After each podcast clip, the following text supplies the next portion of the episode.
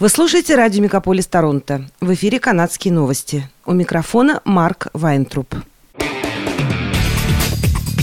Радио «Мегаполис». «Канадские новости». В эфире «Канадские новости» у микрофона Марк Вайнтруп. Министр иммиграции Шон Фрейзер настаивает на том, что в Канаде необходимо больше приезжих, чтобы решить проблему нехватку рабочей силы и демографических изменений, угрожающих будущему страны. Если мы не продолжим повышать иммиграционные амбиции и не привлечем в страну больше трудоспособного населения и молодых семей, то через несколько поколений у нас остров встанут вопросы о нехватке рабочей силы, заявил Фрейзер в интервью The Canadian Press. В ноябре федеральное либеральное правительство объявило о новом иммиграционном плане, согласно которому к 2025 году Канада будет принимать 500 тысяч иммигрантов в год, сообщает сайт ctvnews.ca. В 2022 году постоянными жителями стали рекордные 431 645 человек. По словам министра, весной будут внесены изменения в систему Express Entry, чтобы иммигрантов можно было отбирать в зависимости от сектора и региона Канады, в который они направляются. Это поможет несколько снизить нагрузку на такие сферы, как здравоохранение и жилье. Бизнес-сообщество Канады считает нехватку рабочей силы одной из главных проблем и призывает правительство помочь заполнить вакансии. Для тех, кто хочет сменить работу в новом году, компания Randstad Canada опубликовала список 15 самых популярных профессий в Канаде на 2023 год. Несмотря на замедление экономического роста, работодатели по-прежнему набирают сотрудников, предлагая различные вакансии.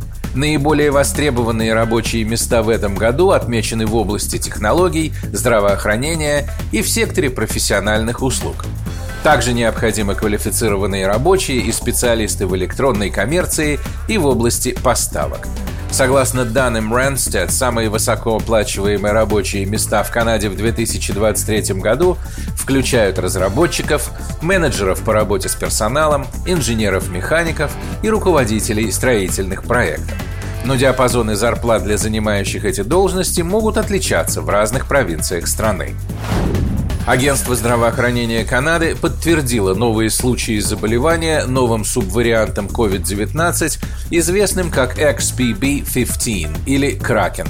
Новый штамм COVID-19 быстро распространился по США и Канаде, и Всемирная организация здравоохранения недавно назвала его рекомбинантным.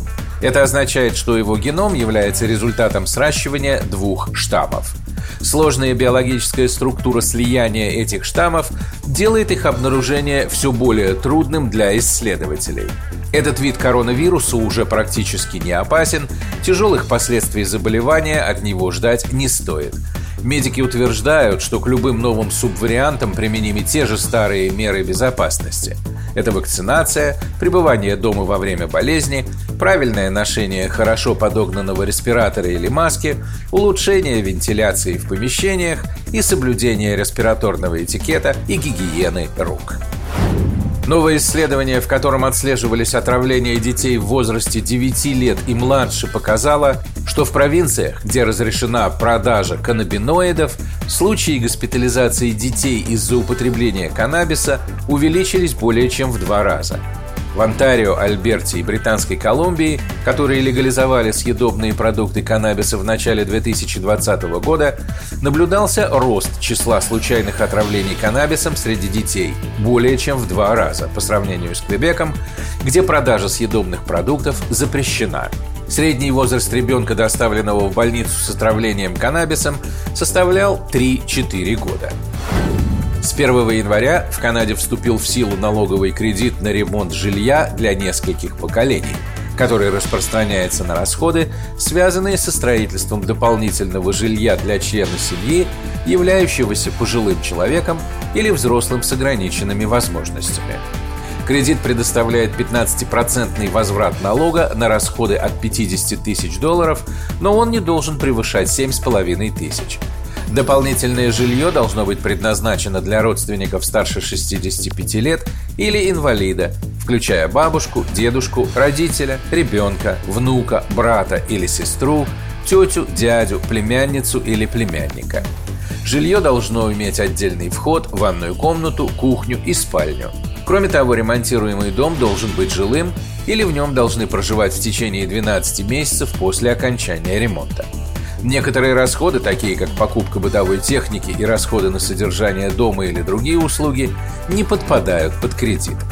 По оценкам парламентского бюджетного управления, налоговый кредит обойдется федеральному правительству в 44 миллиона долларов в течение следующих пяти лет. Компания Moving Waldo составила список провинций Канады на основе их среднемесячных расходов, включая такие статьи семейного бюджета, как продукты питания, коммунальные услуги и страхование автомобиля. В соответствии с этим списком Ньюфаундленд и Лабрадор – провинция с самой низкой стоимостью жизни и самым высоким качеством жизни в настоящее время – без учета цен на жилье, среднемесячные расходы на проживание в этой провинции составляют 1324 доллара. Жители могут рассчитывать на то, что ежемесячно им придется платить около 70 долларов за тарифный план мобильной связи, включающий безлимитные разговоры, текстовые сообщения и данные, и 100 долларов за воду и электричество. Хотя цены на продукты здесь высокие по сравнению с другими регионами, в среднем 249 долларов в месяц, Провинция компенсирует это недорогим жильем. Средняя стоимость дома и месячная арендная плата составляют 300 тысяч и 783 доллара соответственно. Это были канадские новости. С вами был Марк Вайнтроп. Оставайтесь с нами. Не переключайтесь. Берегите себя и друг друга.